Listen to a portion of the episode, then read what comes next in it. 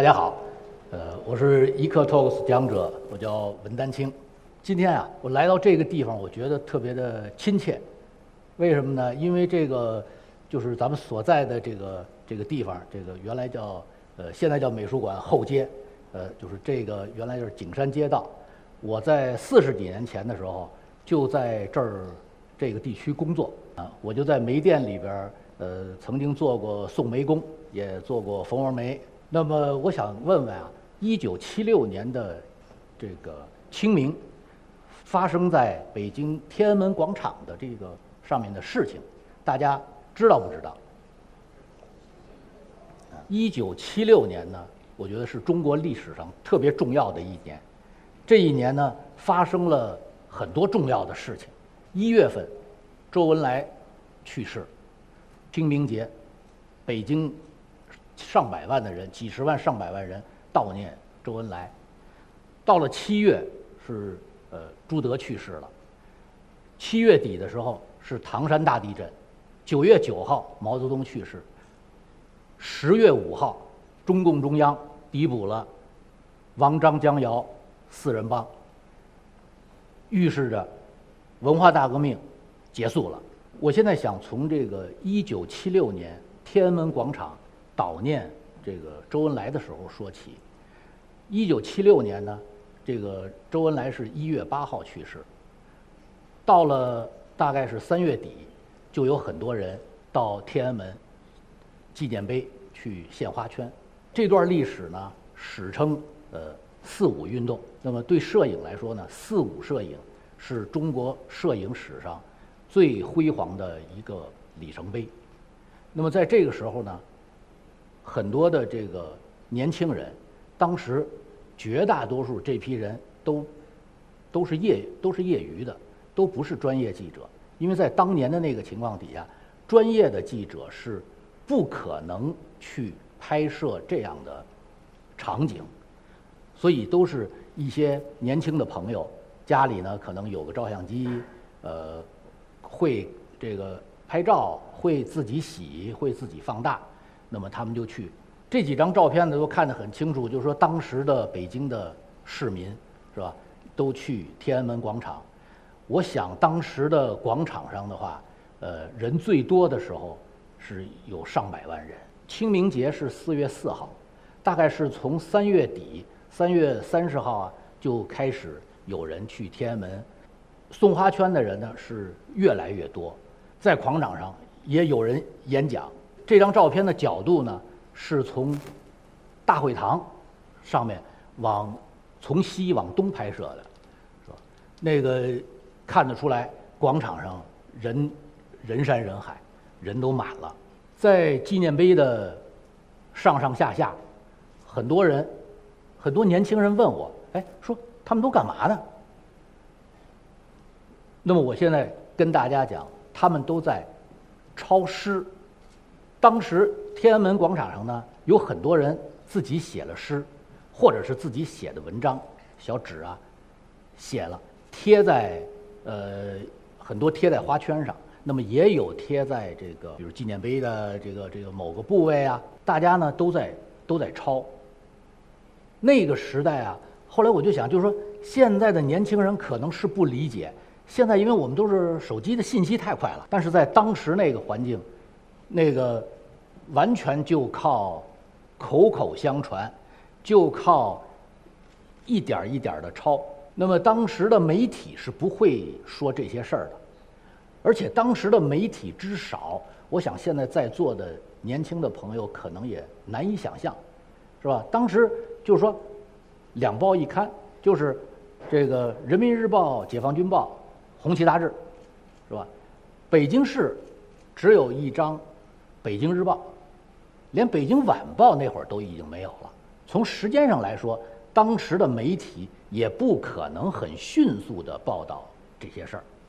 所以呢，当时广场的一大景就是抄这个抄诗。我当时是也是天天都去广场了，那么也也都这个呃也抄过这些诗。这张是很明显就是在纪念碑上那儿贴了一小条，大家都在这儿抄。所以我觉得照片呢。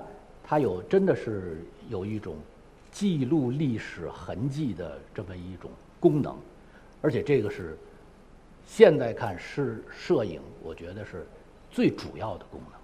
这个底下这首诗，我不知道大家能不能看见：“玉杯闻鬼叫，我哭豺狼笑。洒泪祭雄杰，扬眉剑出鞘。”这首诗写的还真的不错，呃。但是我知道这首诗，我当时抄，我的朋友们抄。四月四号是一个星期天，正好是清明节，所以那天人是特别特别的多。花圈，我的印象里边，花圈一直都摆到了长安街边上。清明节这一天呢，是达到了这个高潮。到清明节的第二天，就是清明节的夜里。四号的夜里，花圈一夜之间全没有了，广场上干干净净。但是五号这一天呢，大家又去了，又去了之后，广场上人还是非常多。这时候就后来就发生了一些事情，比如说把这个广播车，当时有那个警方的广播车，广播车被烧了呀，什么有一个地方也一个房子里边也着了火了呀。当时我是在一个小的工厂上班那天我是上这个中班那天晚上，我们厂一共才六七十个工人，但是那天抽调了十个人去这个天安门。去天安门，这个我当时在那儿上着班我就想，我说这这么一个小破厂都抽十个人，我说这这广场得去多少工人啊？得去多少工人民兵啊？这，我说这广场那帮人肯定就要瞎了。那天晚上，当时的场景是，就说广场的灯咵突然一下全都亮了，亮了之后，工人民兵，那会儿没没有部队啊，也没有警察，都是工人民兵就进入了广场，这个把这个纪念碑附近的这些人，这个就抓了一批。嗯，当时我也有朋友在那儿说，他吓得他们就。撒腿就跑啊！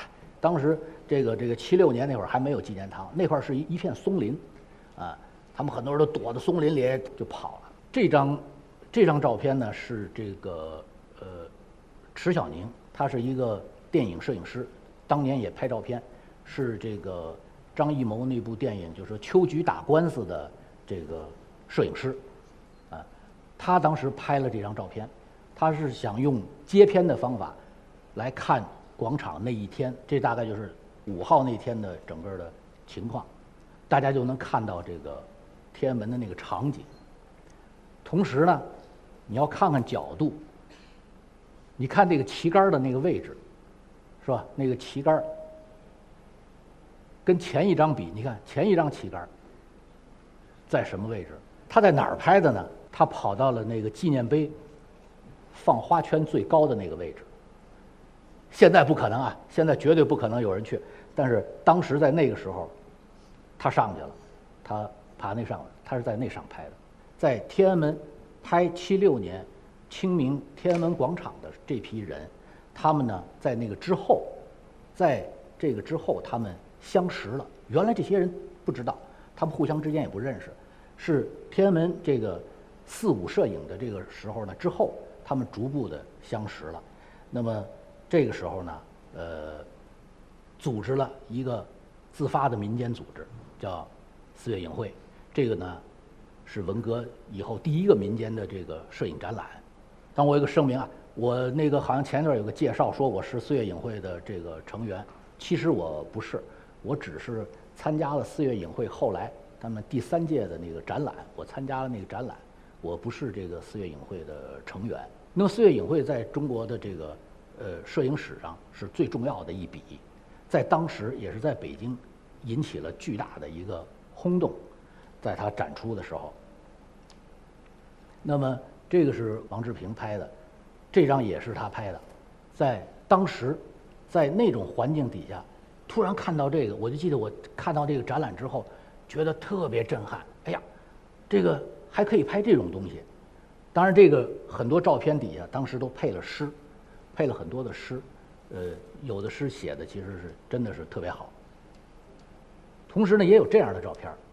这样的照片呢，大家看它的题目，它叫它的题目叫“骚抖软咪发”，他就把这个哎很常见的一个场景，他不是说我要去刻意的我要去怎么样是吧？比如说现在看看大家计划生育吧，这那个，哎，他就说他突然想到一个音乐的音符，这个这个跟刚才是同一个作者金伯宏，这是回音壁，在回音壁说听见了吗？听见了，听见什么了？什么没听见？这个很生动的把一个一对儿这个老人那种一个很小的一个场景，哎，他就表达出来。这个也是这个呃很有名，现在现在很有名的这个当拍了很多照片，李小斌的照片，其实就是街头的一个场景。这个也是一种完全表现的这个东西啊。这张照片呢是叫《龙里龙外》。啊作者呢，这个是其实很偶然一个机会。他说这个很偶然一个机会。他说他这个呃到那儿拍，但是进了这个动物园的这个猴舍，实际上是完了，但是呢被引起了这个批判。这个也是这个跟那个是一个作者他们拍的。这幅照片我当时看完我特别震撼，我觉得哎呀还能这么拍照片是吧？就就是一个几块砖头下点雪这么。他起个题目叫“卫士”，哎，一看真有这意思。这张也是，这拍的是石鲁，说总算活过来了。黑的画家，白了一头青丝，掉了一口白牙，这个就真实反映了那个，这个这个改革开放之初，这个石鲁是，呃，陕西的一个非常有名的一个画家。我现在突然又穿越了，大家看到这张照片就跟刚才照片完全是两回事儿，很有意思的，就说四月影会的照片，呃。那个和这个四五摄影的照片，这个对我个人都有非常大的影响。那么，我想为什么那些照片会对我有影响呢？其实，我想跟大家说，这张照片，这是一个香港人拍的。香港人在呃六十年代初期，大概是六一年、六二年拍这么一张照片。但是到了一九六八年，你看照片被打上黑叉了，就说被批判了。希望年轻的朋友们呢，记住文革的荒谬，记住文革的残暴。